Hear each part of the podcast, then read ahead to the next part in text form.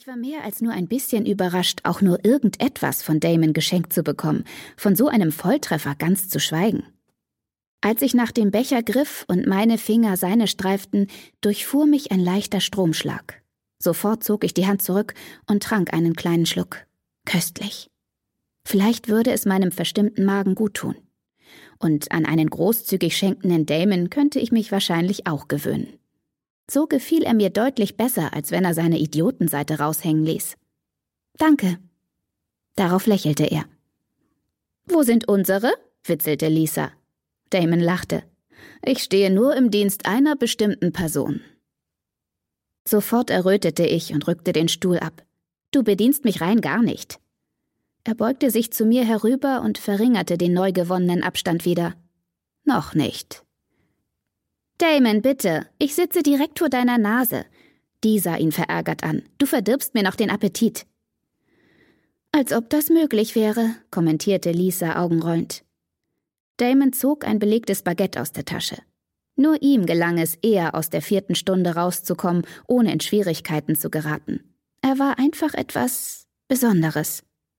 Alle Mädchen am Tisch, abgesehen von seiner Schwester, klebten mit den Augen an ihm.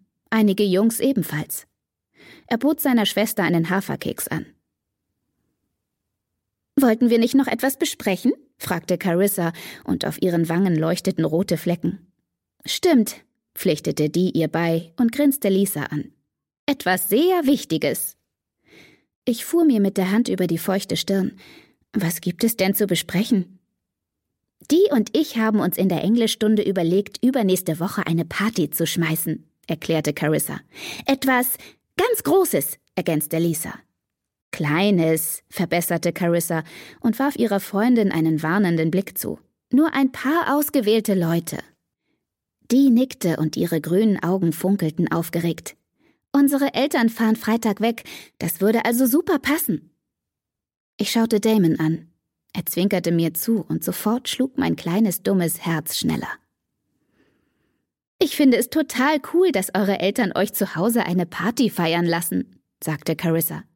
Meine würden sofort austicken, wenn ich damit ankäme. Die zuckte mit einer Schulter und wandte den Blick ab. Unsere Eltern sind da ziemlich locker.